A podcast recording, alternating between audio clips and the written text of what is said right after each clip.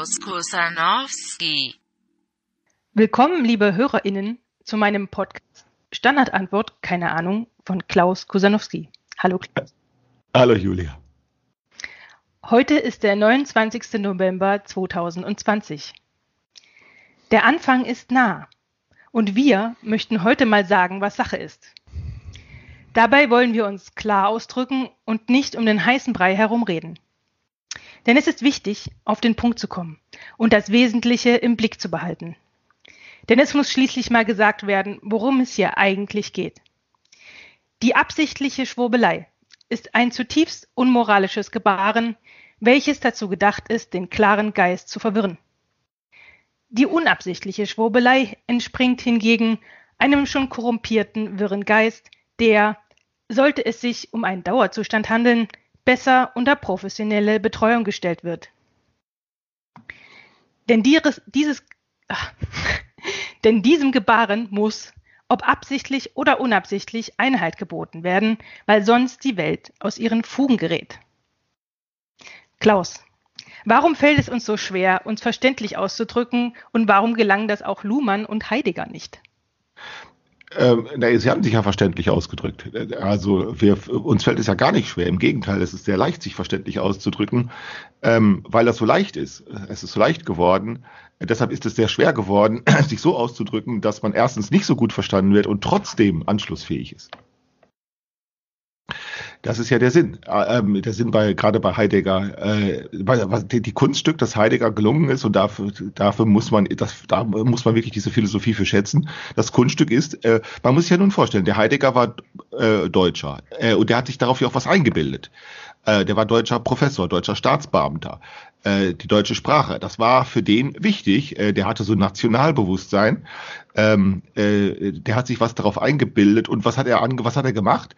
Er hat, äh, ihm ist es gelungen, aus der deutschen Sprache äh, eine Fremdsprache zu machen. Für diejenigen, die sich mit ihm unterhalten wollen. Und das sind mhm. ja Schüler und Kollegen. Ne? Daraus hat er eine Fremdsprache zu entwickeln, also Deutsch als Fremdsprache für Einheimische oder so. Ähm, ja, also, äh, und das ist toll, äh, weil er aber, nämlich. Aber warum? Ja, nun, weil er eben sagt, ähm, die Sprache hat sich abgenutzt, die deutsche Sprache, äh, die, weil sie eben schon liter hochliteralisiert ist. Sie ist äh, ähm, äh, seit Einführung der Schulpflicht für alle, seit, äh, der, seit dem Auswurf der Drucker, also Ausweitung der Druckerpresse und der, der irren Verbreitung von, von Text aller Art, äh, hat sich die Sprache sozusagen, ja, verallgem also die Sprache ist, die gewählte Sprache ist allgemeingut geworden. Mhm. Okay. Ne, jeder Dummkopf, so könnte man sagen, also das war schon im, im, im, äh, das war schon im Laufe der Industrialisierung war das auffällig. Jeder Dummkopf kann sich sozusagen intelligent ausdrücken. Also das mhm. ist dieses Nachplappern, das ist ja genau das, wogegen die alten Philosophen, insbesondere so Platon, so Einwände hatten, dass man Philosophie schriftlich betreibt. Mhm. Äh, weil dann kann ja jeder mitreden. Ja. Ne? Das ist ja klar, dann, kann, dann braucht man ja nur lesen, was da jemand schreibt, dann braucht man das ja nur auswendig lernen. Äh, und dann kann jeder Dummkopf mitplappern. Und das stimmt ja eigentlich auch. Mhm.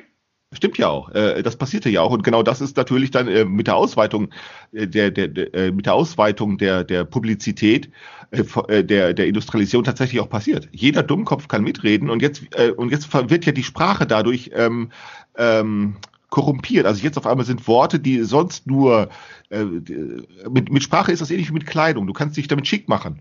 Mhm, ja. Du musst dich halt Stimmt. nur anders, äh, du, wie bei Kleidung ist es ja so, du kannst dich ja dann schick machen, wenn, äh, wenn du, da, äh, wenn du sozusagen den Unterschied einführst, den keiner, äh, den keiner benutzt. Äh, beispielsweise äh, äh, erst also in, in die Oper gehen, den äh, alle ziehen sich schick an. Was macht dann jemand, der sozusagen einen Unterschied einführen will? Der geht dann in die Jeanshose mhm. in die Oper. Ja. So. Und der nächste macht dann, um sich schick zu machen, der geht dann auch mit Jeans. Und wenn dann, dann ist es normal geworden, dass alle mit Jeanshose äh, in die Oper gehen, weil auch die Jeanshose schick sein könnte. Ja. Und dann geht der nächste und macht sich absichtlich ein Loch in die Hose. Mhm. Und dann ist das Loch schick. Ja. So, äh, und, und dann stellt man dann, und dann kann man Unterschiede an den Löchern feststellen, nämlich ist es ein selbstgemachtes Loch oder ist es ein gekauftes Loch. Mhm. Das kann man nämlich sehen, tatsächlich. Ja, ja, ich und darauf achten die Leute dann. Und wenn du dir selbst ein Loch in die Hose gemacht hast, dann ist das nicht mehr schick, weil dann ist es, das schick ist dann, wenn du das gekauftes Loch ist und so weiter. Und das funktioniert mit Sprache auch. Also in dem Augenblick, wo du einfach nachplapperst, und das Sprache lädt ja dazu ein, sie nachzuplappern, dafür ist sie ja auch gedacht. Und das ist ja eigentlich auch ihr Sinn. Mhm. Äh, du, vor allem kann man das ja auch nicht vermeiden, gerade wenn Sprache eben auch äh, äh, hoch äh, ähm, na, differenziert in Gebrauch ist und allgemein in Gebrauch ist. Ne? Dann ist das Nachplappern, das kannst du nicht vermeiden. Mhm. Und erst recht, wenn sie verschriftlicht ist. Ähm, und wenn auch noch die Literatur massenweise verbreitet ist, sodass jeder mitlesen und auch mit plappern kann. Ja, und dann, äh, wie willst du dich jetzt noch, dann, dann, dann verdirbt die Sprache mit der Zeit. Verderben heißt im Sinn, in dem Sinne, dass flach. es flach im Sinne, es macht keinen Unterschied mehr. Äh, genau, es macht keinen Unterschied, genau. Es wird sozusagen allgemeinverständlich. Also äh, flach heißt, äh, du kannst sozusagen Banalitäten, du kannst, was, was früher äh, sozusagen gewählte Sprache war, also gewählt, explizit gewählt, um einen Unterschied einzuführen und damit sozusagen etwas Bestimmtes sagen zu können, führt dann in dem Moment dazu, wo es alle nachplappern, führt dann dazu, wenn es jeder äh, benutzt, äh, dass du noch Banalitäten mitteilen kannst weil du sozusagen die, äh, weil du sozusagen das Bedachte daran nicht mehr mithörst. Ein Beispiel äh, ist, ähm, wenn du, ähm, du, du diese Nachahmung führt, also Nachahmung führt dazu, dass du das Original also Nachahmung führt zur Verflachung des Originals und das, das, färbt, das schlägt auf das Original durch, sodass du irgendwann den Eindruck hast, dass das Original genauso flach ist wie die Nachahmung. Okay. Das kannst du an, an, an, an Lyrik sehen, beispielsweise die, die Reimlyrik. Äh, mhm. ähm, Poesie äh, halt. Die Reimlyrik, das verfasst heute keiner mehr. Keiner mehr, der auf kein Dichter, der äh, äh, ähm, äh, Poesie verfassen will, äh, würde heute mehr Reime verfassen. Warum? Es ist äh, es hat angefangen, die letzten, die es versucht haben, das war zur Zeit des Expressionismus, da, da wurde dann auf einmal die in der Lyrik sozusagen die Reimverwendung äh, zu, zu, zu einem, zu, das wirkte auf einmal wirkte das vulgär pathetisch. Hm. Weshalb es dann äh, weg, äh, in Mode kam, den Reim wegzulassen. Und ja. wer jetzt sozusagen äh, äh, anfängt, in Reimen Gedichte zu schreiben, da, da hast du ganz schnell den Eindruck, das ist flach. Das ist der Staub von Goethe und Schiller so ungefähr. Ja, das ist, das wirkt auf einmal dumm. Und dann, wenn du dann, äh, äh, wenn du dann Goethe liest und Schiller liest, dann hast du den Eindruck, das ist dumm. Ja. ja da ist es, aber in Wirklichkeit ist das, ist, ist nur das Paro die Parodie hat sozusagen schlicht nur auf das Original durch. Ne? Weil, mhm. äh, ähm, äh, und dann hast du den Eindruck, das ist flach. Ne? Okay. Äh, äh, deshalb kann beispielsweise Loriot äh, dann diesen, diesen, den Erlkönig da so parodieren und du hast den Eindruck, du hörst, du hörst Goethe im Original. Mhm. Ne? Ähm, äh, und das ist mit Sprachverwendung jeder Art auch so. Ähm, dass die, die Worte, die, die sonst sozusagen nur eine, eine Sprache, die, Sprache ist ja, Sprachwahl ist ja ein Distinktionsmerkmal. Ja. Du kannst an Sprache sehr wohl Zugehörigkeit zu bestimmten äh, sowohl zu bestimmten, wenn du regional verbreitet zu bestimmten Dialekten kannst du feststellen, aber auch zu äh, äh gesellschaftlichen Distinktionsgruppen. Ja, sicher. Also ich meine, das, das, das augenscheinlichste Beispiel, was mir da immer sofort einfällt, ist einfach Fachsprache. Das ist das also eine. Wenn, also ich merke das zum Beispiel im Büro, merke ich das ständig. Ich muss ja ähm, sozusagen als, als Fachexperte muss ich ja meine Untersuchungen äh, und auch ähm, meine Erkenntnisse äh, Leuten kommunizieren, die keine äh, Fachexperten sind. Und, und ich hatte da, am Anfang hatte ich da große Schwierigkeiten, weil ich kam aus, aus einem Universi universitären Umfeld ähm, und ähm, da war ich sozusagen gewohnt, dass ich sozusagen mit Fachexperten zu tun hatte die ganze Zeit. Mhm. Ähm, und mit dem Kunden hat man dann eh immer sehr vorsichtig gesprochen, ähm, weil da, da war es dann auch oft so, dass die eigentlich nicht so richtig wiss, wussten, was sie eigentlich wollen oder, oder was eigentlich ihr Problem ist oder so. Und das muss man dann auch irgendwie übersetzen. Aber das ist sozusagen meine tägliche Arbeit ist, das so zu formulieren, dass ähm, äh, meine äh, äh, technischen Projektleiter und auch die Projektleiter und letztendlich das Management damit irgendwas anfangen kann. Mhm. Und, und das ist echt schwer. Also ich, mir fällt das echt schwer, weil die anderen können immer leicht die Forderung stellen. Ja, schreibt es doch mal ein bisschen einfacher. Schreibt es doch mal ein bisschen für, für Doofe. Ich sage, das hat mit doof nichts zu tun.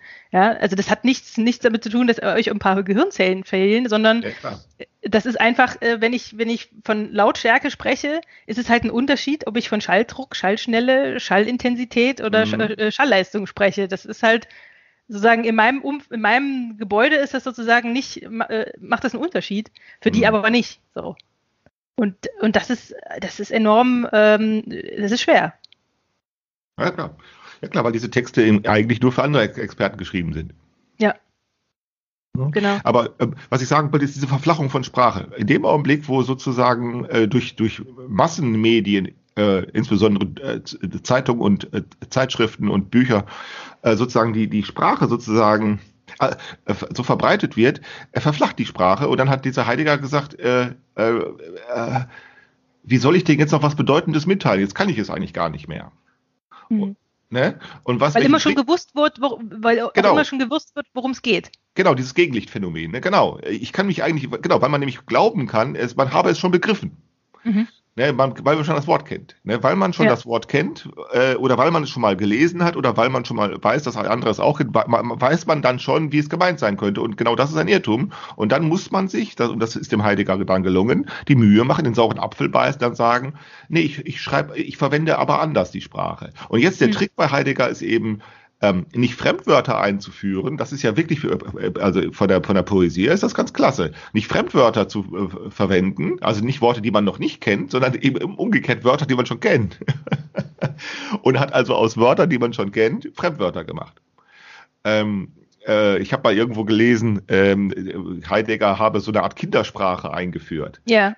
Ne? Aber das, das ist auch so. Ist auch so ein bisschen so. Ne? Also, also das ist Kindersprache deshalb, weil er also zum Beispiel erklärt er in den ersten, ich habe das nicht durchgelesen, weil das ist einfach viel zu hart. Äh, da muss man wirklich sich ein Lexikon schreiben, wie diese Sprache von dem funktioniert. Aber ich habe mal die erste, das erste Kapitel von Sein und Zeit äh, mir angeguckt und ähm, er, er macht sozusagen so eine, er betreibt ja Ontologie äh, und, und macht dann so einen ganzen, ähm, macht sein ganzes Bild quasi, malt er mit so Wörtern wie Dasein, So-Sein, ähm, und, und füllt die quasi mit neuen Bedeutungen. Also erklärt, er erklärt dann wirklich, was das bedeutet in, in mhm. seiner Sprache und dann führt er das nächste Wort ein. Und, und im ersten Kapitel führt er irgendwie gefühlt 20 Be Begriffe ein und, und redet dann einfach so, wie als hätte man es schon verstanden. Und das ist halt unmöglich. Also dann da was zu verstehen, also das, da muss man sich echt intensiv mit beschäftigen, dass man da irgendwann mal sich dann einen Reim drauf machen kann.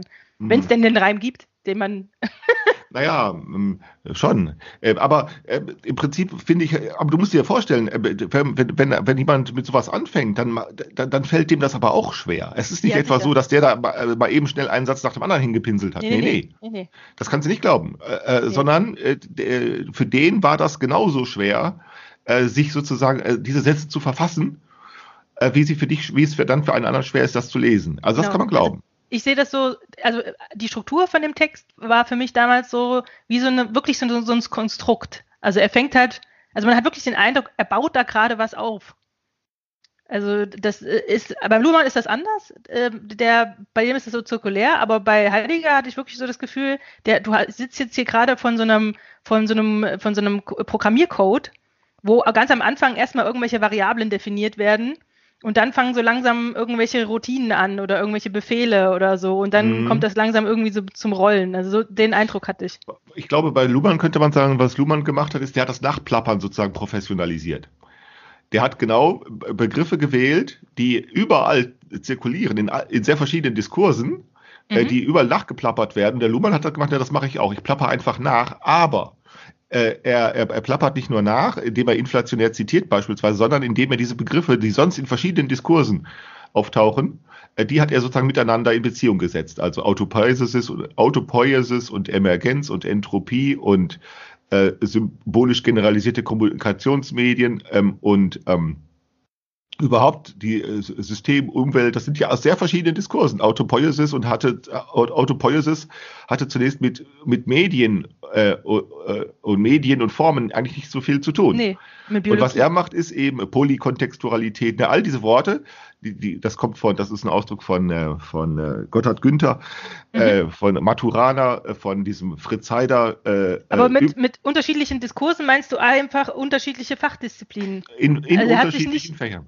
Genau. genau. Also er hat sich zwar auch der Soziologie als Soziologe äh, bedient, gerade auch empirische Untersuchungen hat er auch zitiert, aber eben auch alle möglichen anderen. Also ja, Kybernetiker, äh, genau. äh, Biologen, weil, Physiker genau. und so weiter und so fort. Genau, weil er eben zu Recht gesagt hat, äh, die, die, äh, Soziologen können sich nicht mehr einbilden, in Sachen Gesellschaft eine Spezialkompetenz zu haben. Es gibt in Sachen Gesellschaft keine Spezialkompetenz. Hm. Sowas gibt's nicht, äh, sondern alle, überall, wo Wissen produziert wird, äh, überall da wird auch, äh, also Wissen wird sozial produziert und weshalb wird überall da wo Wissen produziert wird, auch Wissen über Gesellschaft hergestellt. Auch dann, wenn die je, wenn innerhalb dieser Diskurse die Selbstauskunft eine andere ist. Also Physiker würden nicht sagen, sie produzieren Wissen über Gesellschaft. Nee, genau. Das würden sie zwar nicht sagen, aber Luhmann würde sagen, darauf kommt es nicht an, ob, äh, äh, sondern nur, äh, das wird auch gesellschaftlich produziert und kann dann nur gesellschaftliches Wissen sein. Mhm. Also auch die Physik produziert gesellschaftliches Wissen. Ja. Äh, und da wir so einen Gegenstand wie Gesellschaft, also einen, einen objektiven Gegenstand nicht haben, weder für die Soziologen noch für die Physiker, äh, kann man dann äh, sehr wohl sagen, auch Physiker äh, produzieren in dem gleichen Maßen Wissen über Gesellschaft wie Soziologen, nämlich eigentlich in einer Hinsicht gar nicht. Äh, Soziologen auch nicht, weil es eben diesen objektiven Gegenstand nicht gibt, also Wissen über Gesellschaft. Und andererseits, mhm. wenn man genau das in Rechnung stellt, dann kann man sagen, Wissen über Gesellschaft wie Soziologen. Äh, äh, und dann kommt es dann nur noch darauf an, ja, wie man sozusagen daraus klug wird. Und das ist dann ja genau das, was Luhmann dann gemacht hat mit seinem Zettelkasten. Deshalb hat er sozusagen das Nachplappern professionalisiert. Mhm. Das kann, hat man ihm auch zum Vorwurf gemacht. Ja, klar, man kann äh, gleich einen Vorwurf draus machen, aber das Interessante bei Luhmann war, ist, dass dieser Vorwurf bei ihm nie geklappt hat. Äh, und zwar deshalb nicht, weil er darauf schon vorbereitet war. Ne? Und wie hat er sich da, wie hat er sich da rausge... Naja, indem er es zugegeben hat. Gesagt hat, ja, äh, er hat es zugegeben, er hat es nicht rausgeredet, sondern er hat es zugegeben. Er hat gesagt, ja, ja, klar, äh, ich bin nur der Aufschreiber. Der Luhmann hat sich selber eher verstanden wie ein Aufschreiber, wie so ein mittelalterlicher Aufschreiber oder Abschreiber, äh, der sich darüber im Klaren war, dass mit dem Abschreiben nicht bloß eine 1 zu 1 Kopie hergestellt wird, sondern mit dem Abschreiben werden immer auch Unterschiede eingeführt und damit Veränderungen. Also wie als, äh, das wirkt schon fast so ein bisschen mystisch, wie als hätte man ihm das einge eingeflüstert, was er ja, da schreibt. Als wäre das so gar nicht so vom, so vom, Zettelkasten, von seinem eigenen Zettelkasten ihm eingeflüstert. Ja, so hat er das aber auch formuliert. Äh, und das, das stimmt ja auch, weil du ja sozusagen aufgrund der Komplexität dann äh, tatsächlich nicht mehr weißt, was du selbst da reingeschrieben hast. Das kannst du nicht mehr wissen. Wenn ja. du da erstmal ein paar tausend Zettel hast, und das geht schon, wenn du. Das geht mir äh, jetzt schon so. Ja, das geht das mir geht, jetzt schon so. Das geht schon, wenn du zwei, drei, viertausend Zettel hast und das ist erstmal so nicht viel. Aber an der Stelle wird es dann anfangen zu interessant zu werden. Dann kannst du zwar deine eigene Schrift wiedererkennen nach einer gewissen Zeit, aber du hast das echt vergessen, ja. äh, dass du es geschrieben hast und dann wunderst du dich. Und dann, wenn du das dann in einen Zusammenhang wiederfindest, den du, dann hast du dann, äh, also durch die Verknüpfung, dann findest du das in einem Zusammenhang wieder, den hast du dir so nicht ausgedacht, also nicht planmäßig. Der ist sozusagen mhm. ja von selbst zustande gekommen, denn es gilt ja hier dieser Satz nicht, weil du steigst niemals zweimal in denselben Fluss. Mhm. Äh, es kommt immer ein Unterschied mit zustande. Äh, und deshalb hat der Luhmann massenweise Text abgeschrieben. Deshalb konnte er so viel schreiben. Äh, das wird man irgendwann mal äh, erforschen können, wenn man äh, ähm, nach mit Algorithmen die Texte auswertet. Ich würde, ich würde glauben, dass man bei Luhmann irre viel Plagiate finden wird. Plagiate in, in, welcher Form? Weil er abgeschrieben hat. Er hat Text Von sich selber? Oder was? Bei sich selber und bei anderen. Und, und mit Abschreiben immer auch verändert. Also ich würde glauben, dass Luhmann deshalb so viel schreiben konnte, äh, weil er massenweise abgeschrieben hat. Also der hat Texte sozusagen abgeschrieben und beim Abschreiben äh, mit, mit, seiner, mit seiner Unterscheidung von System und Umwelt beobachtet mhm. und aufgrund dieser Beobachtung eben dann die Texte auch verändert, äh, so dass ja, genau. man äh, so dass man, glaube ich, eine ganze Menge Plagiate finden dürfte bei Luhmann. Was ich mal gemacht habe, das sollte man mal tun. Also ich habe nicht direkt Plagiate geprüft, aber was ich getan habe bei Luhmann ist, das sollte man wirklich mal tun, da sollte man wirklich mal einen Workshop machen. Da muss man in die Bibliothek gehen. Ähm, und zwar muss man, sollte man bei Luhmann mal wirklich äh, ähm, Fußnoten nachgehen. Mhm. Also man sollte mal wirklich die Textstellen aufsuchen, die er zitiert. Ja ähm, da wirst du dein blaues Wunder erleben. Manchmal verstehst du gar nicht, wie er denn darauf kommen konnte, das zu zitieren, weil du nicht weißt, im Original, also in dem mhm. zitierten, mhm. in der zitierten Stelle, ne? Wenn du ja. sie aufsuchst, dann weißt du gar nicht, wie er denn dazu kommen konnte, das zu zitieren. Wo das ist sozusagen nicht, nicht nachvollziehbar, wie der Text zu dem, zu dem passt, was er geschrieben hat. Manchmal nicht, manchmal schon und manchmal äh, nur mit sehr viel und manchmal ist das nur dann nachvollziehbar, wenn man sehr, wenn man eine sehr große, wie sagt man, äh, wenn man eine sehr große Ungenauigkeit zulässt. Mhm. Und das hat er aber, das ist aber auch Absicht äh, gewesen, dass man manchmal sich fragt, also die Kontexte, aus die, von denen, die er da sozusagen, äh, die sind dann nicht mehr nachvollziehbar. Äh, und warum hat, warum hat er das gemacht? Das konnte er ja nur machen, weil er inflationär zitiert hat. Das mhm. inflationäre Zitieren bei Luhmann ist ja eigentlich der Hinweis darauf, ähm, also einerseits geht es ja darum, um die Demonstration von Anschlussfähigkeit. Ja. Aber auch das inflationäre Zitieren ist ja eigentlich eine Übertreibung bei Luhmann. Die Übertreibung will ja auch sagen, die Übertreibung macht ja immer auf etwas Unhaltbares aufmerksam. Mhm. Ne, denn diese, dieses Massenzitieren äh, bei Luhmann äh, äh, äh, deutet ja eigentlich eher darauf hin, denn, denn, denn wer geht dem Ganzen nach?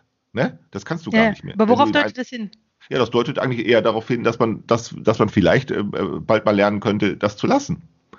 Ja, genau. Hm. Das ist Äh, wie diese, du hast mir das mal äh, erzählt, äh, irgend, du hast mit irgendeinem Podcaster gesprochen, der dann gesagt hat, naja, also manchmal mache ich Interviews ähm, äh, oder, oder überhaupt Gespräche äh, ähm, absichtlich irgendwie drei Stunden lang, äh, um, um sozusagen mich dieser, dieser äh, banalen Kritik zu en entziehen. Ich hätte irgendwie äh, was weggelassen oder irgendwie nicht richtig beleuchtet oder irgendwie so. Also Ja. einfach durch die Menge erschlagen, Genau. dass das nicht mehr greifbar wird. Damit niemand mehr sagen kann, du hättest was vergessen. Dann würde ich sagen, nee, nicht ich habe was vergessen, sondern du hast nicht alles gelesen oder nicht alles gehört. Ja, genau. Das ist Ja, dann aber einfach, sozusagen. Man kann immer sagen, nein, du hast das Buch, du hast das Buch, worauf ich mich beziehe, von Luhmann nicht gelesen, so, weil es gibt irgendwie 50 oder 60. Ja, genau, das ist ja die- dieses inflationäre Schreiben, ne, diese Ja, genau. Schreibwut. Ne, das ist ja nicht so, weil der, ich habe ich auch mal gelesen, Luhmann sei eigentlich nur ein sehr eitler Fatzke gewesen, der nichts anderes wollte, als sein eigenes Wort gedruckt zu finden. Das ist ja dummes Zeug. Das sind dann solche, das sind wirklich solche, das, das sind wirklich solche billigen Ausreden, die man dann ne, in Anspruch nehmen kann, wenn man sich mit, mit der Härte des Problems nicht beschäftigen will, sondern es geht wirklich darum, wie soll man denn, wie kann man sich denn noch verständlich machen, wenn äh, es ähm, äh, wenn es trivial geworden ist. wenn, das, wenn, das, wenn die Sprache selber trivial geworden ist und dann, was der Luhmann gemacht hat, er hat genau dieses triviale Verstehen sozusagen noch einmal übertrieben. Okay, Äh, dieses übrigens- Triviale, nur mal kurz als Wiederholung, die, Tri- die Trivialität besteht darin, dass, dass ich richtig verstanden habe, die, die, dass, es, dass jeder Satz schon mit Sinn gefüllt ist. Ja, mit, mit irgendeinem verstehbaren Sinn. Irgendeinem, genau, mit Also es gibt irgendeinem. sozusagen wenig, wenig Verstehenshindernisse. Weil, Ja. weil eben die, die, wir sind ja nicht nur alphabetisiert, äh, durch, durch Schule sind wir ja nicht nur alphabetisiert, sondern wir sind ja auch literalisiert. Mhm. ähm, literalisiert hast, du musst mal überlegen, ähm, äh, als du bis du 16 Jahre alt warst, hast du mehr Bücher gelesen, als ein antiker Gelehrter überhaupt kennen konnte, also auch nicht vom Hören sagen. Mhm. Muss das, das musst du dir wirklich vorstellen. Okay, krass, ja. Ähm, ähm, ähm, und also das heißt, wir haben eine, also auch unsere ganze Sprechweise äh, und, und, und unser ganzes, also auch äh, unser, unser ganzes Bewusstsein, das ist das ganze Sinnverstehen, das ist ein hochliteralisiert, das ist übrigens auch bei denen, das äh, äh, gerade da bei denen, die von sich selber aus zur Auskunft geben, sie würden nicht viel lesen. Das mag schon sein, aber sie gucken Fernsehen, äh, sie hören Radio äh, und da wird ja massenweise äh, gesprochen. Äh, Mhm. Und sie sprechen das ja nach. Äh, Du kennst das also Redeweisen, die, die so ins Allgemeingut übergegangen sind, wo wir gar nicht wissen, wo es herkommt. Himmelhoch jauchzend und von Himmelhoch jauchzend zu Tode Zu, betrübt. ja, genau. Von Goethe. Das Ne? stimmt. Da, da, wir reden das alle nach. ich habe keine Ahnung, wo das herkommt, aber, Wir- aber genau. wir benutzen das oft, ja. Genau. Es gibt massenweise solche Redensarten, wo wir gar nicht wissen, dass es Schiller war oder dass es Goethe war. Oder, äh, äh, ne? äh, oder auch, dass es, äh, wer, wer kommt noch in Frage, äh, auch von Thomas Mann und so etwas. Das ist einfach so in die Sprache übergegangen. Ähm, ähm, und wir wissen es einfach gar nicht. Ist, und, und, und das, das kann jeder, jeder nachplappern, auch diejenigen, äh, die von, die selber kein, nicht oder nur wenig Bücher lesen. Auch die haben schon eine literalisierte auch die können literalisiert sprechen. Könnte man dann sagen, dass solche Vorwürfe wie Luhmann hätte nur seine Eitelkeit äh, gefrönt oder irgendwie so, dass das eigentlich auch so eine so Schutzbehauptungen sind, um sozusagen die Beobachtung nicht anzuerkennen, dass diese, dass dieses inflationäre Zitieren einfach zu nichts mehr führt. Also Ja, so wirkt also- es. Also nach meinem Verständnis würde ich sagen, Luhmann hat das aus politischen Gründen getan. Ne? Aus politischen Gründen. Ja, aus, ja, aus politisch, ebenso wie ich das politisch, wie ich die politische Dimension der Wissenschaft verstehe, äh, nämlich Lernen. Also wie kann man, man kann nicht einfach lernen, es sei denn, soziale Systeme ermöglichen es. Und jetzt ist ja die Frage, wie kann man äh, Soziologie anders lernen, wenn, äh, äh, wenn, wenn sozusagen die Präferenz auf geschriebener Text liegt. Mhm. So, und dann lautet bei Luhmann die, die nüchterne äh, Einsicht gar nicht. Man kann erstmal Soziologie nicht anders betreiben als geschriebener Text. Und was hat er dann gemacht?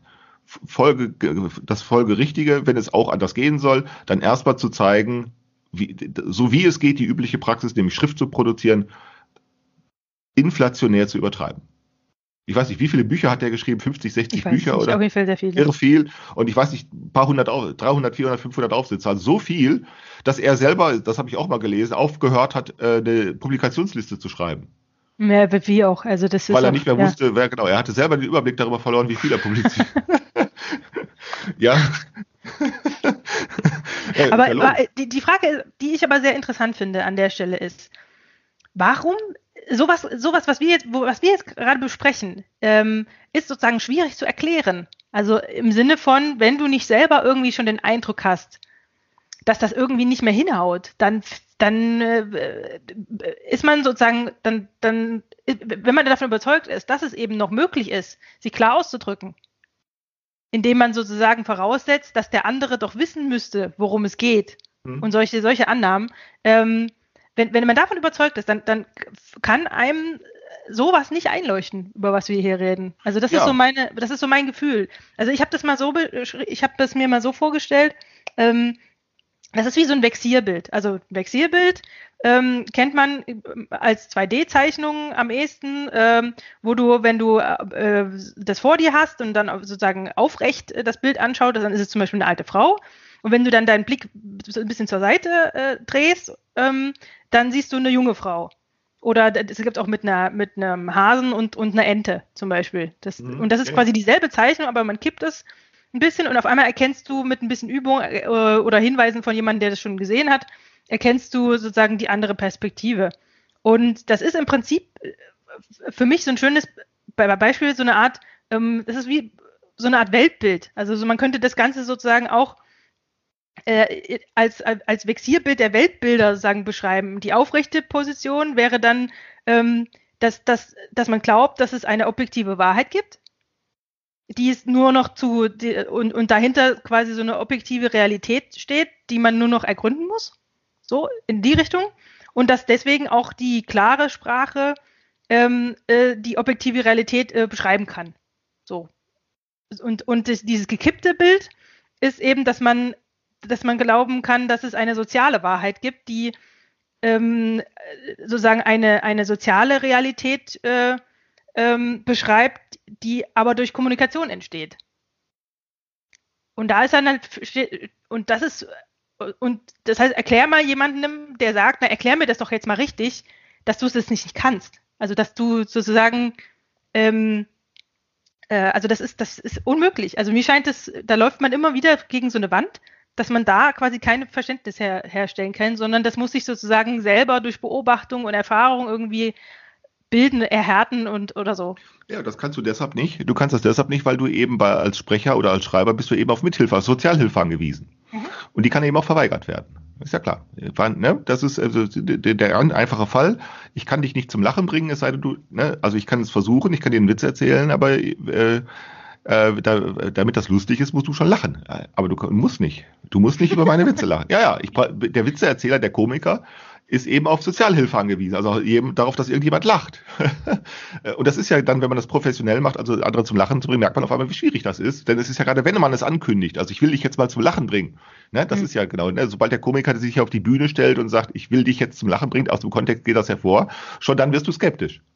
Und dann genau. ist das vor allem nicht mehr so einfach. Und das funktioniert mit allen Dingen, anderen Dingen auch.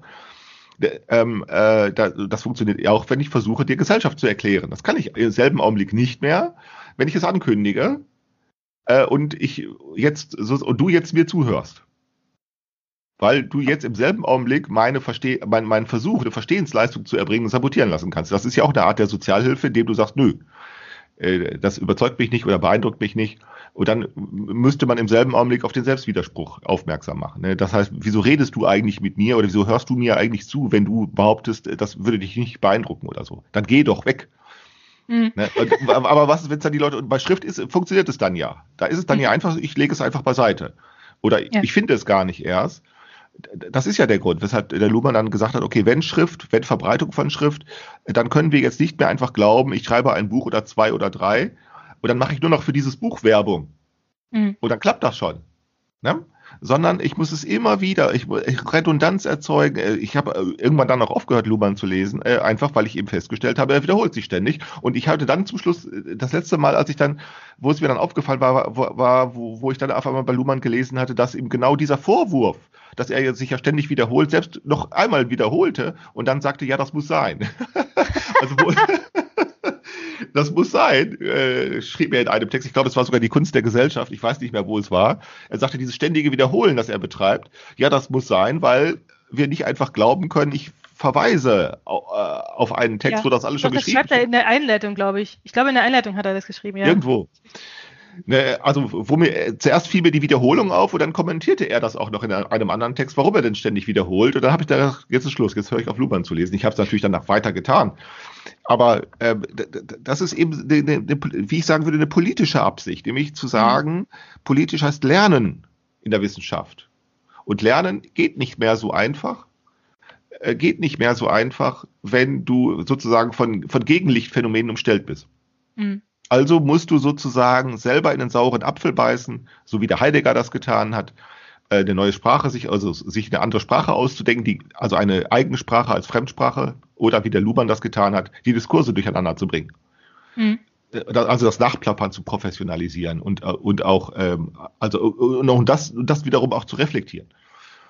Und äh, aber so wie du das jetzt beschreibst, könnte man natürlich auch auf die Idee kommen, okay, wenn das dein eigentliches Ziel äh, war, ähm, dann ist ja alles, was da steht, Käse. Äh, also ja, nee, ist es ja nicht, das stimmt ja nicht. genau. Also es ist es ja nicht. Also man, es ist, natürlich ist es schwierig, da reinzukommen.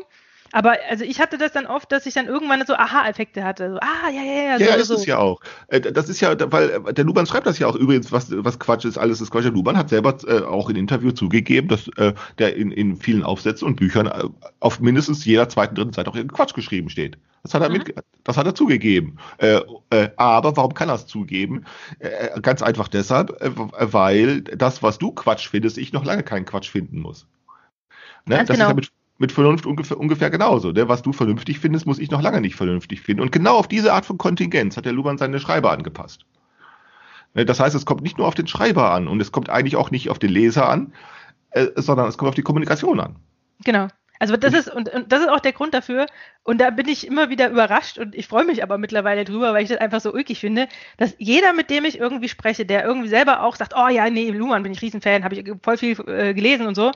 Und ich dann so, ah cool, Jetzt bin ich mal gespannt, was hast denn du verstanden? So, weil äh, man kann eigentlich davon ausgehen, ähm, also es, es, gab irgendwie kaum äh, Momente, in denen ich, wenn ich mich mit solchen Leuten unterhalten habe, ähm, es, es äh, auf dieselbe, also wir sind nie auf eine selbe Interpretation gekommen. Es, es kam immer ganz was anderes raus ja. bei dem anderen und ähm, ähm, und hätte ich jetzt sozusagen noch diese, diese alten, den alten Eindruck, dass es ja eine objektive Realität gäbe, dann würde ich ja sagen, ja, nee, nee, du hast das nicht richtig verstanden. Ja, genau. Aber das ist natürlich Quark, weil das, das kann er ja genauso sagen. Genau. Oder sie. Ganz genau. Und, äh, und, dann, und wenn man das aber fallen lässt, dann macht das richtig Spaß. Weil dann, dann geht es nämlich nicht darum, ähm, festzustellen, äh, äh, was man verstanden hat, sondern dann ist es interessant herauszufinden, wo sind denn die Unterschiede? Genau. Also wo sind und die Unterschiede? Und was lernt man daraus? Das ist das Wichtige daraus. Also genau. das, was lernt man daraus? Und nicht etwa, wer hat das richtig verstanden oder falsch verstanden oder so, sondern wie kommt es denn, dass man das auch anders verstehen kann? Also du musst über zwei Fragen beantworten. Erstmal, mhm. wie, ne, wie, wie kann es sein, dass ich es verstehe, so verstehe und wie kann es eigentlich sein, dass du es anders verstehst? Ja. Denn das ist ja auch eine soziale Möglichkeit. Genau. Aber deswegen ist es äh, halt nicht mehr, geht da, es gibt halt kein richtig und falsch mehr. So, ja, genau. Das ist also total irrelevant geworden. Oder was hat Luhmann eigentlich gemeint? Ja. ja, also das ist, das ist einfach müßig. Das weiß er ja selber nicht. Ja. Also das, ich kann mich an eine Anekdote erinnern, die, habe ich selber so nicht gelesen, aber es hat mir jemand äh, erzählt. Äh, es soll wohl auch irgendwo geschrieben stehen, ich weiß nicht wo. Ähm, äh, Luhmann hat äh, immer gerne hat er Manuskripte von Texten herausgegeben, äh, die er geschrieben hatte. Und es ist wohl auch häufiger passiert, weil es ja, wenn, wenn du einen, einen Aufsatz an einen Verlag gibst, dass es ja auch schon mal drei, vier, fünf Monate dauern kann, mhm. Äh, bis das gedruckt ist. Aber er hat trotzdem, doch bevor das gedruckt war, hat er Manuskripte einfach herausgegeben an Studenten gefragt haben, hat er einfach so ganz großig äh, Manuskripte rausgegeben, die, die bald erscheinen sollten. Ja, das er, würde heute nicht mehr gehen, da schreien sie alle rum. Und dann ist er irgendwann mal gefragt worden, ob er denn nicht äh, furchte Angst davor hat, dass irgendjemand sozusagen ihm zuvorkommt mit der Publikation. Mhm. Ne? Ist ja klar. Mhm. Äh, und auch soll er ganz äh, cool gesagt haben, naja Gott, erstmal macht das wahrscheinlich keiner und selbst wenn das jemand macht, na und? Äh, er sagt, äh, äh, sobald der Autor seinen Text abgegeben hat, ist das, was da geschrieben steht, nicht mehr die Sache des Autors. Ja, das stimmt. Ja, und genau, das stimmt nämlich auch. Das ist ne, dieses Flaschenpostprinzip. Ne, das ist dann nicht mehr die Sache des Autors, soll doch jemand seinen Namen draufschreiben. Also, ne, erstens, realistisch macht es keiner und wenn es jemand macht, dann scheint das, dann kann doch, dann kann doch eigentlich das Argument nur wichtiger sein als der Autor. Ähm, und außerdem ist es dann sowieso nicht mehr die Sache des Autors, was er da geschrieben hat. Ne, und das gilt dann für mich wie für den anderen, der seinen Namen draufschreibt, ne? Mhm. Weil es dann sozusagen draußen ist in der Welt und man hat keine Chance mehr als Autor sozusagen noch Einfluss zu nehmen. Also nicht, genau. und mit Einfluss meine ich nicht, hier korrigiert dann mal irgendwie in der nächsten Auflage noch ein, äh, noch einen Satz oder so, sondern du, du hast keinen Einfluss darauf mehr, wie Leute das verstehen. Genau. Und dann ist es auch nicht mehr deine Sache. Ähm, mhm, ne, wie das genau. der Friedrich Glass macht, nicht wahr? Er nimmt einfach Texte von mir und äh, kommentiert mit meinen Texten andere Texte. Äh, ja, soll er machen. Also, also ne, ähm, äh, und ich schaue mir das an äh, und denke mir jetzt nur noch, äh, ja, was, ich denke, ich finde das, ich frage mich nur, also nicht, was, was er, was er sich dabei denkt, sondern was kommt dabei eigentlich raus? Und ich stelle eigentlich fest, ich bin eigentlich nur enttäuscht. Es kommt eigentlich nichts Interessantes dabei raus, weißt du? Mhm. Es wäre ja toll, wenn er sozusagen Follower hätte, die ihn großartig dafür loben würden, dass er so ganz tolle Texte schreibe. Dann würde ich mich da freuen. Aber, weißt du? Aber das passiert nicht, im Gegenteil. Aber Im es Gegenteil. passiert ja nicht. Es, ne, es, ne, wenn es ja so wäre, dann würde ich mich für ihn freuen und ich sage, es soll er doch. Äh, aber es passiert eben nicht, genau. Es, ne, deshalb kann man solche Vorbehalte gegen Urheberrechtsvorbehalte, das kann man alles fallen lassen. Das ist alles dummes Zeug. Was mir jetzt noch einfällt, ist, ähm, also ich glaube auch, dass diese Sachen, also dass diese, dieser Anspruch, du hattest mal gesagt, das kommt, äh, das kommt auch aus unserer Schulbildung, also dass man dieses, drück dich mal klar aus und das muss ja, muss klar formuliert sein und so weiter. Also dass das auch ein Hemmschuh ist, äh, um eben zum Beispiel so ein Verständnis wie, was, das hab, was habe ich verstanden, was hast du verstanden, was ist die Differenz und wo kommt die her? Äh, also dass solche, dass solche Fragen einfach nicht, nicht gestellt werden dürfen. Ähm, also dass das, dass das wirklich auch was verhindert. Also äh, letztens ist mir das aufgefallen bei, bei Wikipedia. Ähm, ich habe einfach mal aus Neugier geguckt, ähm, den, den, den ähm, Artikel über Reentry von, von, also das ist ja auch so ein systemtheoretischer Begriff. Wollte ich einfach mal gucken, was, was, was findet man dann so. Und ähm, da war bei, bei Wikipedia ein, ein, ganz knapper äh, Artikel und dann habe ich mal in die Diskussion ähm, geguckt und da stand dann eben so der Satz, ähm, irgendwie die, ähm, die äh, ich weiß nicht mehr ganz genau, irgendwas mit Form, also die Form ist die Form, äh, der, der Unterschied der Form oder irgendwie sowas. Und dann hat einer da, dahinter, und das war halt ein Zitat von, von, ähm, von ähm, George Spencer Brown, und dann hat einer hingeschrieben, ja, nee, so könnte man das ja nicht schreiben. Also das sollte man schon noch ein bisschen verständlicher, äh, ne, das sollte man ein bisschen verständlicher ausdrücken. Aber, aber das geht eben nicht, weil der George Spencer Brown hat ja genauso geschrieben. Also der hat dann auch äh, geschrieben, was weiß ich, ähm, ähm, äh, der Unterschied, ähm, jetzt fällt mir gerade nichts ein, aber der, der verwendet auf jeden Fall auch eine Sprache, äh, die einer mathematischen Definition gleicht. Und das ist auch nicht allgemeinverständlich, sozusagen. Mhm. Das ist auch nicht so, äh, sind auch nicht solche, solche Sätze. Und damit, damit vergibt man sich ja was, weil das ist natürlich nicht möglich. Also entweder du, du schreibst es so, wie es da stand, oder wie, wie sozusagen die, du zitierst es, aber dann so, sozusagen, naja, aber erklär das doch mal in verständlichen Worten. Das ist halt unmöglich, weil das eben wieder auf ein, eine, eine ähm, etwas auf etwas referenziert, was man, äh, ja, was eben dann nicht mehr geht.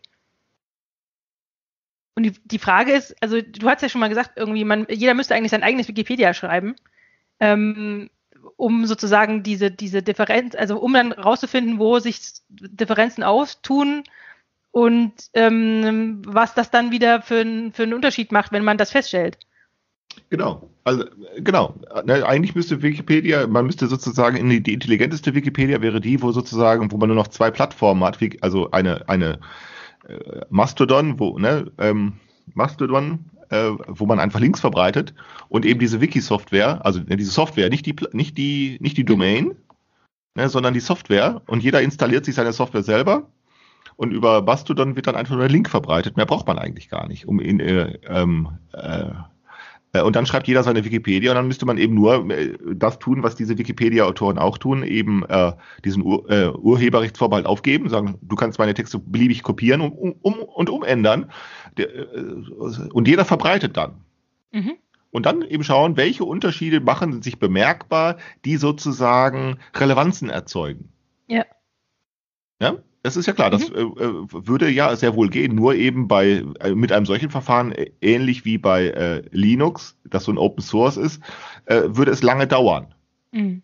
Bis sich, bis bemerkbar wird. Also sagen wir, dass, dass sich Adressen zu einem bestimmten Thema, dass sich Adressen heraussortieren, wo man sagt, das schreibt, der, da schreiben irgendwelche Leute sehr gut, äh, das ist, ne, das ist sehr brauchbar, äh, ähm, und wenn das passiert, dann hast du diese Edit Wars nicht. Ist ja klar. Die, ja, genau. das, das Dumme diese, an diesen Edit Wars bei Wikipedia ist eigentlich, denn da geht es ja nur um die, da geht es ja nur darum, sozusagen die aktuelle Version zu rechtfertigen. Mhm. Und das, weshalb ja, da wird ja nichts gelöscht, sondern da wird dann ja nur bei jeder Revision nur eine neue Version angefertigt. Die alten werden ja nicht gelöscht. Äh, und nur das ist eigentlich dumm, dass, dass sie sozusagen der Kampf um die aktuelle Version betreiben. Das nennen die ja ein Edit War. Mhm. Und das ist auch. Ja, weil das, das, das, weil das nur Ressourcen äh, äh, bindet, die, die, und, und es, es geht halt um nichts mehr. Also es geht nur noch darum, wer hat jetzt Recht und wer kann sich da behaupten und wer hat irgendwie ähm, äh, irgendwelche Links und wer hat vor allen Dingen die meisten Zeit, die, die, die, die meiste Zeit, sich, sich damit auseinanderzusetzen. Ne? Also das, das merkt man, dass die eigentliche, die eigentliche sozusagen bei Wikipedia Organisationsprobleme diskutieren. Das habe ich vor ein paar Jahren mal mitgekriegt. Da habe ich gedacht, mein Gott, Wikipedia, die sind wirklich ganz weit weg. Da ging es um die da ging es um diese Relevanzkriterien. Mhm. Äh, und es ist ja nun saublöd. Also man kann alles definieren. daran kann man genau sehen, äh, dass sie sozusagen kein soziales Verständnis von Relevanzermittlungen haben, ähm, nämlich ähm, da ging es darum, äh, äh, äh dass diese Relevanzkriterien ja äh, diese Definition, die sie da haben, ähm, äh, dass die ja nun, wenn man sie, dass die nur dann funktionieren, wenn man sie nicht sehr genau nimmt. Wenn man mhm. sie aber genau nimmt, dann verstehst du sie irgendwann gar nicht mehr. Weshalb dann einer mal den Vorschlag gemacht hatte, äh, solche Dinge relevant zu nennen, die die längste Diskussionsseite haben. Die die längste Diskussion haben. Ja, weil genau. ja, weil ja, das ist ja nun, äh, leuchtet ja nun ein, je mehr Beteiligte an einer Diskussion sind äh, und je äh, eifriger sie es tun und je ausführlicher sie es tun, umso eher kann man doch sagen, das Thema da ist relevant. Ja, Oder, und da wurde ganz klipp und klar von so einem Admin geschrieben, nö, das kann ja wohl nicht sein. Also die Länge einer Diskussion und die Bereitschaft, sich daran zu beteiligen, ne? Und die Menge der Beteiligten äh, und die Dauer, das kann doch kein Auskunft für relevant, kann doch kein Kriterium für relevant sein. Also genau das, was diese Probleme lösen würde, mhm. genau das kommt nicht in Frage. Daran kannst du sehen, dass sie etwas anderes wollen, äh, nämlich Organisation. Ne? Die Organisation selbst ist das ja. relevante soziale Problem und nicht die Sache, um die es da geht das ganz typisches Phänomen, äh, dass die Sache, dass alle Probleme, dass alle Lösungsvorschläge abgewiesen werden, die geeignet wären, das Problem zu lösen. Mhm. Äh, ähm, äh, das findest du da genauso. Und wenn man eben das sozusagen, wenn man die Wikipedia auflösen würde äh, und stattdessen jeder oder gruppenweise, ne, drei, vier Leute schreiben zusammen unter einer Domain, das ginge ja noch. Drei mhm. Leute, vier Leute, ne? Wie, ähnlich wie so eine Band. Warum sind eigentlich Rockbands immer so, warum haben die Klein. immer so fünf, sechs Leute? Ja, warum sind die so klein? Ja, genau. Ja, das hat wahrscheinlich, weil du mit fünf Leuten noch gemeinsam was tun kannst. Genau. Aber schon eine, schon eine große Blaskapelle irgendwie, das wird schon Das wird schwer. Genau, da kannst du dann, deshalb haben dann diese Blaskapellen, wenn sie dann so Amateurmusik macht, deshalb können die immer nur so rumtata ein Prosit der Gemütlichkeit singen. Weil mit, naja, schon, weil sie nämlich dann mit 20 Leuten da sind. Und dann mit 20 Leuten oder so kriegst du eigentlich keine Kreativität mehr hin in der Gruppe. Mhm. Es sei denn, du hast einen Chef, der sagt, was gespielt wird. Wie bei einem Ja, Chor. aber das ist, bei 20 Leuten fällt das schon schwer, jemanden zu finden. Bei vier Leuten geht das ja noch. Mhm. Bei vier Leuten, fünf Leuten oder so. Äh, äh, aber schon bei, bei mehr, also Rockbands haben sechs, wenn die schon mal sechs Leute oder sieben Leute haben, dann ist das schon ziemlich viel. Also da ist es schon ziemlich viel sozusagen ein, also du brauchst ja immer irgendwie auch einen Leader oder so etwas. Aber bei ja, vier ja, Leuten ist es einfacher, jemanden zu finden.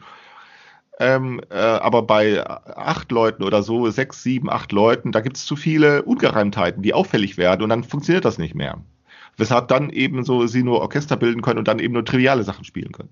Und ich nehme aber an, bei so, bei so Schreibgruppen wäre das so ähnlich. Da ja, aber ich auch nur vier Leute, fünf Leute sich finden und mehr nicht. Aber das kannst du eigentlich auf alles übertragen. Also ich, ich erinnere mich zum Beispiel an Situationen im Job, wo dann irgendwer auf die, ähm, genau, mein Chef hatte irgendwie die Schnauze voll und sagte hier, äh, das Management hat, hat keine Ahnung, was ein, was ein Grobkonzept, ein Grobkonzept ist. Also musst dir vorstellen, es gibt ja verschiedene Entwurfsstadien im Prinzip äh, bei einer Produktentwicklung, wo du dann irgendwie so, so, so Bildchen hast und irgendwelche äh, Zeichnungen, wo man sagen könnte, okay, das ist jetzt hier so, so, so Prototyp A-Muster relevant. Ähm, ähm, und, und das ist und sozusagen bis zum finalen Produ Produkt, was dann tatsächlich äh, in Serie läuft. Dazwischen ist, ist, gibt sozusagen graduelle Unterschiede, was sozusagen die, die, die Reife so, so, eines, so eines Konzeptes äh, angeht. Und der war irgendwie ähm, und, und, das, und es ist irgendwie chronisch so, dass das Management, sobald es irgendwelche CAD-Bilder, also von unserem Konstruktionsprogramm, ne, so 3D-Bildchen von einer Konstruktion, von einem Produkt sieht, dann denkt es, ähm, dann, dann äh, bekommt es den Eindruck, äh, das sei schon auskonstruiert. Also da wären quasi schon alle Eventualitäten, alle Berechnungen, die es benötigt, um zum Beispiel eine Stabilität äh, nachzuweisen und so weiter. Es wäre alles schon getan, weil einfach die Zeichnung so gut aussieht. Mhm. Ja, es ist einfach eine, eine Wahrnehmungsfrage. Und, mhm. äh, und dann hat er gesagt, so, wir, wir legen uns jetzt mal hier Kriterien fest was ist ein Grobkonzept? Und dann stellen wir das dem Management vor und sagen so, wenn wir euch das abgeben, dann steckt das dahinter. Und mit das meint er dann Sachen, die noch fehlen. Also Sachen, die, worüber kann auch so. Und dann haben wir da tatsächlich äh, zu, zu, zu zehn da gehockt äh, und, und haben uns das versucht, äh, wirklich mit, mit Flipchart und irgendwelchen lustigen und Filzstiften und Kärtchen, ne? Und dann immer an die, ans Flipchart gehen und, und mhm. irgendwelche Sachen aufschreiben. Und jetzt denkt jeder, jetzt machen wir mal Brainstorming, jetzt denkt ihr da mal nach. Ähm, und da kam am Ende nur Käse raus. Zu viele.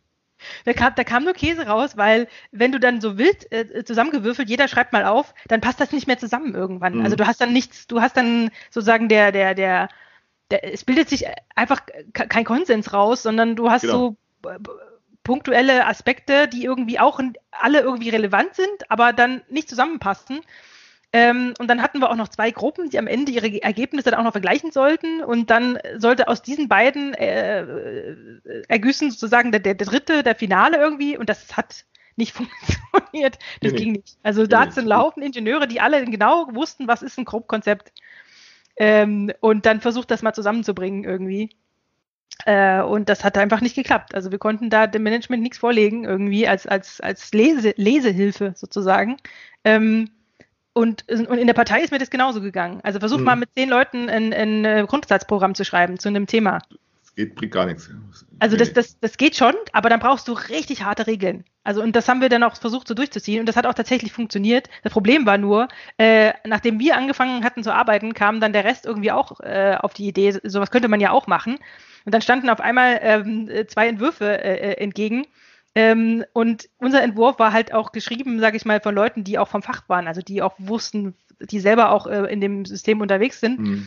Ähm, und dann hast du irgendeinen so, so einen komischen ähm, Entwurf, der, der überhaupt keinen Sinn gemacht hat und, dann, und unseren, der sozusagen schon, wo viel Know-how drin gesteckt hat. Und dann sagte irgendwer, naja, dann packen wir einfach beide zusammen. Und dann, dann bin ich fast zusammengeklappt. Also dann, dann und da war für mich das, das Thema erledigt, was sozusagen Konsensbildung anging, mhm. weil ich halt wirklich das Gefühl hatte, okay, das, was da am Ende rausgekommen hat, hat das hat im also das hat wirklich nur am Rande mit dem zu tun gehabt, was wir uns ursprünglich irgendwie gedacht haben, wie wichtig und richtig ist.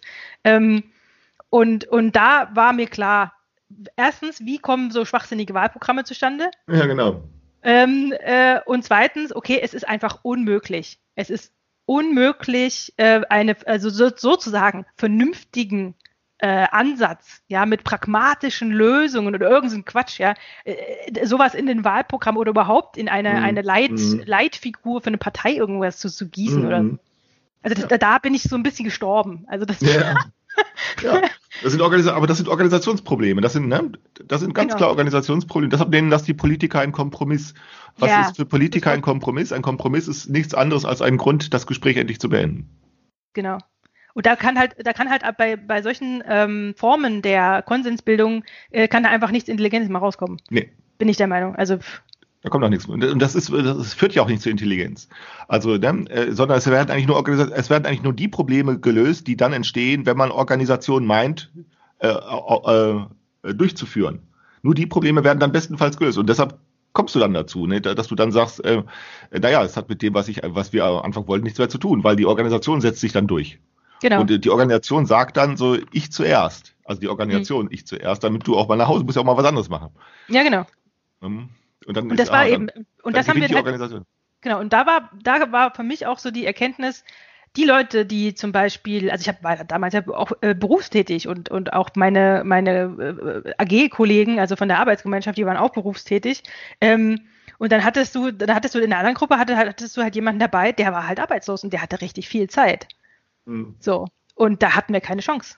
Also ja. wir kamen sozusagen im Tempo der, der Kommunikation, also was der dann uns alles äh, sozusagen, also die, die, die Steine, die er, die er uns durch Kommunikation sozusagen in den Weg gelegt hat, da, da sind wir nicht mehr Herr geworden.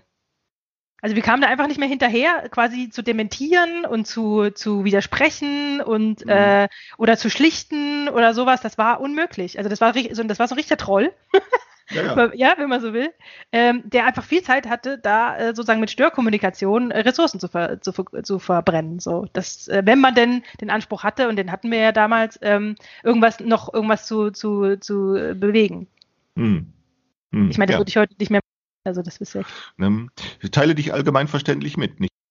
Eben nicht. Das ist so, und dann, aber wie gesagt, das, die, die, die Erfordernis ist dann eben, du machst es dir dann eben nicht nur anderen schwer, sondern das ist eben nicht genau der Irrtum. Das ist, das ist genau äh, der, der Irrtum, der die sagen dann, wenn du dich nicht allgemein verstehst, das würde dir leicht fallen. Antwort mhm. D, das ist eben nicht. Das ist eben ganz genau ein Irrtum. Äh, äh, es anderen schwer zu machen, ist tatsächlich, ähm, äh, weil, weil du ja, man macht es sich auch selber schwer, weil es ja, weil du ja eigentlich sozusagen denn dadurch, dass man es sich, also erst, also mein Versuch, es dir schwer zu machen, kann ja auch dazu führen, dass du sozusagen dich, äh, dass du abspringst.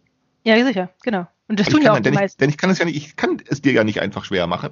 Denn wie sollte ich, äh, weil ich dich nicht so einfach dazu bringen kann, das zu lesen, äh, was ich schreibe, oder dich dazu, das zu hören, was ich sage, das kann ich ja nun nicht. Nee. Ähm, äh, weshalb man, wenn man es dennoch, äh, äh sagen wir, wollte ich dich dennoch ermuntern, so, äh, auch dann, wenn ich es dir schwer mache, ja, dann muss ich es mir selber schwer machen. Genau. Äh, äh, und dann äh, äh, äh ähm, äh, spielt da eine Bockigkeit eine Rolle und da muss man dann tatsächlich sagen, da kann man dann schnell dran scheitern. insbesondere ich, aus diesem, weil man ja, ja, auch noch andere Dinge zu tun hat. Ja, genau. ja, genau, genau. Aber ähm, mal abgesehen von dem, von dem Ressourcenproblem, was man dann irgendwann kriegt, wenn man eben einfach nicht mehr erklären kann, weil einfach die, die Unterschiede im Verstehen im Sinne von, also die, die, es ist ja nicht nur eine Sache, andere Worte zu wählen, weil dann wäre es ja billig und dann würde das auch nicht funktionieren, einfach nur sozusagen äh, eine neue Sprache einzuführen im Sinne von, ähm, ich sage das Gleiche, aber mit anderen Worten. Ich mhm. meine, das ist, das ist ja, darum geht's ja nicht. Das ist nicht der, der Hintergrund, sondern ähm, mit den anderen Worten und mit den anderen Kontexten ist ja wirklich ein anderes Verstehen, geht ja ein anderes Verstehen und von, von, von Welt, von Erfahrung, von Beobachtung einher. Ähm, und das, und selbst wenn man will, also wenn man sozusagen, wenn man auf einmal gekippt ist in diesem Vexierbild, ähm, kann man nicht einfach das übersetzen, so in, in eine andere, in, in sozusagen die ursprüngliche Sprache. Das, das funktioniert halt nicht. Ja. Und, und, und das ist aber auch erschreckend. Also für mich war das schon erschreckend, als ich dann irgendwann festgestellt habe, so nach einer Weile, so, okay, ich kann mich gar nicht mehr verständlich aus. Also es geht gar nicht. Ich, ja, doch, das kannst du schon. Nee, aber ich, ich kann vielleicht Beispiele benutzen und so, aber ich kann sozusagen diesen, ich kann das nicht herstellen. Ich kann Verstehen einfach nicht, nicht herstellen, selbst wenn ich mir viel, viel Mühe gebe. Ja, du kannst, also vor allen Dingen, was du nicht kannst, also das ist ja so, dass äh, jeder, also vor, vor allen Dingen ist es so, du kannst nicht, was du nicht kannst, ist, du kannst nicht jeden nur denkbaren Einwand auch noch mit äh, äh sozusagen befriedigen. Ja, das geht dann irgendwann nicht. Also du, du, du kannst, also die, die dich so äh, mitzuteilen, dass sozusagen, dass, dass das Zufrieden, Zufriedenheit aller ist, das funktioniert eben nicht. Genau. Ähm, ja, und man kann das da, dadurch lösen, indem man eben nicht anderen Frustrationen auferlegt, dann sieh doch zu in dem Sinne, dann sieh doch zu, wie du klarkommst, sondern indem man sozusagen äh, sich selbst erstmal zur Schnecke macht. Äh, äh, dann sagt, okay, ich verzichte auf höhere Wahrheit, ich verzichte auf übergeordnete Vernunft äh, oder ein genau. Bestehen auf übergeordnete Vernunft, äh, ich, verzichte auf bessere oder auf die Erwartung besserer Argumente oder zwingende Logik. Also man macht sich damit ja selbst zur Schnecke erstmal. Ja. Äh, und ähm, äh, das heißt, Schnecke heißt, das heißt, man blockiert sich damit, man bremst sich damit oder man, äh, ja, man, man wählt Zurückhaltung. Genau. Indem man auf so etwas wie eine überlegene Moral verzichtet oder so etwas. Man wählt selbst erstmal, man macht sich damit erstmal selbst zur Schnecke. Und dann wirst du aber feststellen können, dass in dem Augenblick, wenn du das, das muss man selber auch erstmal üben, äh, übrigens. Aber wenn man das äh, äh kann und wenn man das tut, dann merkst du, dann findest du auch irgendwann Leute, die da auch mitmachen wiederum. Ja. Und, und dann kann man sich tatsächlich gegenseitig helfen. Also ähm, äh, man muss dann eben sozusagen nur ja Ressourcen er, er, äh, aus sich heraussuchen, wie man das sozusagen geduldiger machen kann. Die Geduldigkeit mhm. spielt eine große Rolle. Deshalb finde ich so manche, so manche Nerds beispielsweise so ganz äh, beeindruckend, ähm, äh, die, die, die sozusagen eine ewige Geduld aufbringen, die praktisch mit, die, die kaum noch mit anderen Leuten reden können, die so Außenseiter sind, ne? Mhm. Und was die dann so aufbringen, ist so eine hartnäckige Geduld, eben dann doch, äh, äh, also die sich zurückziehen äh, und dann eben doch ihre Programme schreiben äh, ähm, äh, und dann eben doch den Augenblick äh, äh, abwarten, wo dann doch jemand zu ihnen kommt und sagt, erklär mir das mal, wo dann der Nerd sagt, ich, wieso ich? Was willst du denn jetzt von mir? Ne? weißt du, ist ja klar, weil er dann sagt, also wenn du jetzt etwas von mir willst, also der Nerd macht sich selbst zum Außenseiter, nimmt sich selbst erstmal heraus, macht sich zum Aus und wenn dann jemand kommt und sagt, ich will was von dir, dann kannst du jetzt plötzlich sagen, dann kann er jetzt plötzlich Bedingungen stellen. Mhm. Ja, ist ja klar. Äh, weil er jetzt sagt, was willst du denn noch von mir? Ich will ja eigentlich nichts von dir. Das ist ja genau das, was der Nerd erstmal so tut. Ne? Ähm, Aber ähm, nur außerhalb von Organisationen, muss man dazu sagen. Ja, natürlich, klar. Äh, das klar. klappt nicht, Ab innerhalb einer Organisation klappt das natürlich nicht, aber nee, außerhalb einer, Außerhalb ja, das, deshalb, deshalb ist das ja, deshalb kann so etwas dann ja auch funktionieren, dass nämlich diese Nerds, äh, ähm, äh, ja, die reichern praktisch erstmal ein Kapital an, ein Know-how, in dem Fall mhm. Informatik oder so, äh, und dann, dann, dann bauen sie was. In dem Fall sind es ja erstmal Programme oder so oder äh, Treiber oder was auch immer sie schreiben, äh, äh, und dann können sie auf einmal etwas. Und dann kommen die anderen angeschissen, ne? Die, die, ne, die sagten, ach, das ist so ein kleiner pickeliger Kerl, sitzt da doof in der Ecke und weiß nichts und kann nichts mit dem reden wir nicht. Und ja. jetzt auf einmal hat er etwas. Und jetzt wollen sie mit ihm reden. Jetzt ja. auf einmal. Und dann kann er sagen, äh, Freunde, also, was wollt ihr eigentlich von mir? Ja. Ja, ihr wollt doch sonst die ganze Zeit nichts von mir. Ne? Genau. Und das ist aber ernst zu nehmen. Ja. Also ich glaube schon, dass man äh, vermuten kann, dass solche Außenseiter, also die Innovation entsteht tatsächlich durch Außenseiter. Mhm. Und das sind eben, Außenseiter sind nicht diejenigen, die groß rumposaunen. Ich bin ein Außenseiter, sondern das sind die, die es eben nicht tun. ja? ja? Deshalb sind diese ganzen Querdenker da. Das sind ja, die, die tun es ja nicht. Ich, ich lache ich, ich finde das eigentlich peinlich. Also wirklich, ja. ich finde das wirklich peinlich, diese, diese dämlichen Querdenker da. Äh, äh, der Querdenker, also das ist ja der Querkopf, ne? Ja, ja. Der, der, würde ja eben nicht groß rumposaunen, dass er einer ist. Das macht jeder Trottel. Ja. Na, jeder, Konformist, jeder Konformist nennt sich ein Querdenker.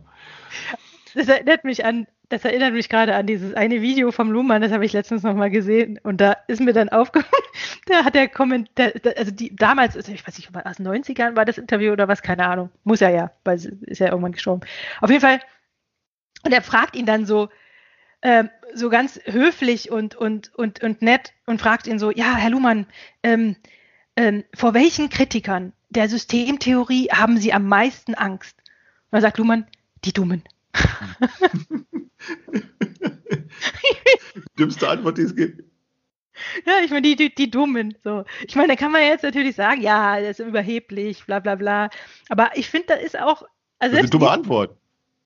Naja, weiß ich nicht. Also, aber ich finde das ja schon, ich meine, er hört ja von der Sache her, ähm, ähm, kann ich mir das gut vorstellen, dass er sagt, naja, die Intelligenten, ähm, äh, äh, die können mir noch was bringen. So.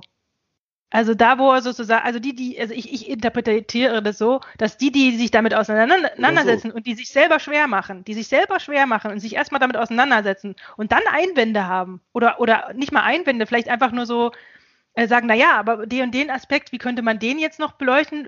Also da, oder, oder, oder wo er sagt, naja, das, das würde ich vielleicht anders sehen. Ähm, also ich glaube, damit könnte man, damit kann er ja was anfangen. So, das kann er also, sozusagen einbauen und die Dummen, die einfach nur sagen, ähm, äh, äh, das ist, äh, oder die, die dann das so sozusagen ähm, äh, anders interpretieren, dass er gar nicht mehr weiß, wo er angreifen muss oder kann. Weißt du, das, so. also angreifen im Sinne von sich was rausziehen, mhm. also sich daraus was rausziehen, das, das zu verarbeiten, das einzu, einzubauen, ähm, damit, also da ist er dann sozusagen ohnmächtig, weil er damit sozusagen nicht mehr arbeiten kann. Wenn dann einer sagt, das ist, das ist doof, weil er benutzt ja Paradoxien oder so. Dann sagt er, ja, gut, jetzt könnte ich erklären, warum das interessant ist, aber äh, wozu denn? Ja, weißt du, ich meine? Mhm. So, so, mhm. so habe ich es äh, so hab gelesen. Ach so, so kann man das verstehen, ja. Ja, ja. Ne? Also diese Allgemeinverständlichkeit, also ich würde sagen, wo kommt eigentlich dieser Imperativ her? Äh, ich würde sagen vom Deutschlehrer und von dem Chefredakteur des Kleinkleckersdorfer Tageblatts. die kommen mit dir, die kommen dir mit dem Imperativ, drück dich allgemeinverständlich aus. Ja. Ich, ich bin da damals in der Schule schon, schon wahnsinnig geworden, weil, weil ähm, was, was das nämlich bedeutet, das bestimmt natürlich der Lehrer. Was denn? was das, was das bedeutet, sich klar auszudrücken, das bestimmt natürlich der Lehrer. Genau, der sagt das dann. Und der, da wo ich bin, da ist die Allgemeinverständlichkeit. Also so wie ich die Sache verstehe, ist es allgemeinverständlich. Ja, ja. Das ist, Und es ist, es ist super schwer, mit Leuten zu sprechen. Also mir fallen da, fallen da vor allen Dingen Lehrer, selber Lehrer ein. Also Ja, ja. tatsächlich so in meiner, in meiner, ich habe Lehrer in, in der, in der, äh, im Freundeskreis, in der Verwandtschaft. Also es ist unmöglich. Also die- dieses, dieser Anspruch zu sagen, jawohl, ich weiß doch, wie es ist. So, und, und Hm. wenn du das nur so formulierst Ja. und ich es verstehe, dann ist es die, dann hast du es richtig gemacht. So. Ja. Da, da kommst du nicht gegen an. Du Da hast kommst du nicht Chance. gegen an. Nee, nee, keine Chance. Ne? Diese, diese Naivität, die sagt, da, wo ich, mein Standpunkt des Verstehens ist der allgemeine Standpunkt. Mhm. Das ist schon krass. Aber gut, das ist so, ähm, ne, Aber man kommt so durch. Das, Ja, also vor, allem deshalb, ne, sowohl der Deutschlehrer, also der Schulmeister, als auch der Chefredakteur, äh, die haben eben ja ein, ja, die haben eben, die haben eben Schützenhilfe, wie sagt man, ne? Die, die bekommen eben Schützen, sagt man So- Sozialhilfe. Die haben eben ihre Sozialhilfe gesichert. Und Mhm. deshalb nehmen die uneinräumbare, die, ne, un, die nehmen Positionen ein, die sie nicht mehr, von denen man, von denen sie nicht mehr abrücken können. mhm. Ne? Selbst die alten Theologen, die da mit dogmatischen Gewissheiten kamen, hätten eine solche Naivität nicht geduldet. Die, ne, die alten mittelalterlichen Theologen, die hätten eine solche Naivität nicht geduldet, äh, weil sie ja gesagt hätten, ähm, du als Mensch, äh, das findet man in den, in den Disputationen bei Luther beispielsweise, ähm, äh, wo, wo, wo, wo es einen äh, Code der Kommunikation gab, die verlangte, dass man Demut Mhm. Demut. Und das war auch wichtig. Also ich glaube, dass diese Art Demut, von der die Theologen gesprochen haben, ähm, dass das ein anderer, eine andere, äh, äh, dass das eine Semantik war, die wir vielleicht als ähm, als ähm, ähm, Versachlichung verstehen können, dass die voneinander Sachlichkeit gefordert haben, aber nicht so wie wir, dass sie sagen, die Sache ist klar und du kannst sie äh, formulieren, sondern ähm, sondern Demut heißt, äh, nimm dich selbst zurück. Mhm. Ne? Al- Also du als Mensch, dir als Mensch steht es nicht zu, sozusagen Unverschämtheiten zu äußern. So, so Ja. Unverschämt, was ist eine Unver die größte Unverschämtheit ist ja nicht die Beleidigung oder so, sondern die größte Unverschämtheit sind ja so, un äh, so Positionen zu behaupten, die man mit keinem Mittel mehr äh, widerlegen kann. Ne? Mhm. Ähm, und, und das hat die ja dann, diese mittelalterlichen Theologen eben nicht daran gehindert, äh, Dogma, Dogmen zu diskutieren, sondern im Gegenteil, weil sie gesagt haben, der Einzige, der das kann, das sind die göttlichen Wahrheiten äh, und haben sich dann gegenseitig sozusagen bei der Interpretation dieser Wahrheiten auch voneinander äh, gefordert, man möge bitte Demut zeigen. Also das Zugeständnis daran zu machen, dass du eben nur ein Mensch bist und dass du eben sehr sterblich bist und äh, eben nicht allmächtig bist. Äh, aber so, eine, so, eine, so ein Imperativ wie drücke dich äh, allgemeinverständlich aus, das ist im Grunde genommen der triviale, ein hochtrivialer, äh, äh, äh, die hochtriviale Forderung, die, sie, die für sich selbst ja so eine Art Allmächtigkeit an, einnimmt. Ne, Mhm. Ein allmächtiges Verstehen. Da, wo ich, Ja. das, was ich verstehe, das ist sozusagen das, der allgemeinverständliche Standpunkt. Das ist nichts, Leute, die so etwas behaupten, die, die nehmen so einen Standpunkt der Allmächtigkeit ein. Es ist schon spannend, dass, dass, dass wenn man dann im Prinzip sagt, ja, ich rücke davon ab, von diesem Ver Verständnis und sage eben, gehe wieder zu, sozusagen in, in Anführungszeichen, zurück und sage, nee, bei mir ist eben nicht die Wahrheit, bei, mir- bei mir eben, eben ist nicht die, die Vernunft, dann, dann rückt man wieder in die Nähe der äh, Theologen, die das, die so eine Art Demut, aber eben nicht vor Gott, sondern vor der, ja, was, vor was eigentlich? Äh, Von dem anderen Menschen. Also die Demut vor dem anderen, dass du ja auch nur ein Mensch bist. Also, ja, genau. dass du ja auch nur, also wir werden jetzt sagen, du kannst nur Selektion äußern. Deine Mitteilung ist Selektion, mehr nicht. Und Hm. nicht etwa allgemein. Das, du, du hast keine Allgemeinselektion. Also, oder Ja, die Behauptung, dass du sozusagen eine allgemeine Selektion durchführst, Gesunder Menschenverstand. Ja, das ist auch sowas, gesunder Menschenverstand. Das ist so, so eine Kontingenzformel, die sagt eigentlich, lass uns am besten nicht drüber reden. Ne? Das ist so eine Kontingenzformel, die benutzt wird, um, um die Forderung zu äh, ak akzeptabel zu machen, dass man genau darüber nicht mehr redet, weil Mhm. man nicht mehr wüsste, was das noch soll. Gesunder Menschenverstand, Allgemeinverständlichkeit. Äh, schön finde ich, bei- ich glaube, darüber hatten wir schon mal gelacht, äh, bei Twitter immer wieder diese, diese Formulierung, um das jetzt mal klarzustellen. Ja, Ne, genau. diese Klarstellung, Klarstellung an alle oder diese die, oder, oder zu glauben, man könne Sachen wie eine Durchsage tätig mit so einer Durchsage tätig werden. Ne? Ja, das habe ich ja Ähm. eingangs, habe ich ja so ein paar, paar Sachen aufgezählt, die so in die Richtung gehen. Ne? Ja. Die genau. Jetzt jetzt mal die Klarstellung. Ne? Und ich kann das. Ich kann das jetzt klarstellen. Ne? Das Okay, Grunde Klaus. genommen Allmächtigkeit. Dann, dann, dann stell mal was klar. Und zwar, ähm, weil wir sind jetzt schon wieder am Ende. Ah, Ähm, ja, dann, dann, dann stell mal die Hausaufgabe klar. Ach heute. ja, wer muss eine Hausaufgabe machen? Ja, genau. Wer, das, das, jetzt, um das jetzt mal klar zu machen. Genau, wir hatten vorhin schon den Friedrich Glass erwähnt. Also der soll jetzt mal gefälligst eine Hausaufgabe machen. Das geht nicht anders. Und zwar lautet die Hausaufgabe, wie man mit, äh, wie man mit Internet und Internetnutzung noch Störkommunikation betreiben kann. Hat er für drei mhm. Tage Zeit. Bis Mittwoch soll sie da sein. Alles klar. Dann scha schauen wir nächste Woche mal, ob, ob äh, tatsächlich, äh, ob er ähm, ja, der Forderung nachgeht. Ja, und ansonsten äh, ist es natürlich klar, wer Hausaufgaben noch machen möchte, kann, kann sich melden, äh, bitte. Äh, eine Nummer ziehen, eins, zwei, drei, vier, fünf, also so einer nach dem anderen. Bitte nicht alle auf einmal, sonst kommen wir durcheinander. Alles klar. Klaus, okay, bis zum nächsten Mal. Bis zum nächsten Mal. Tschüss. Thank you.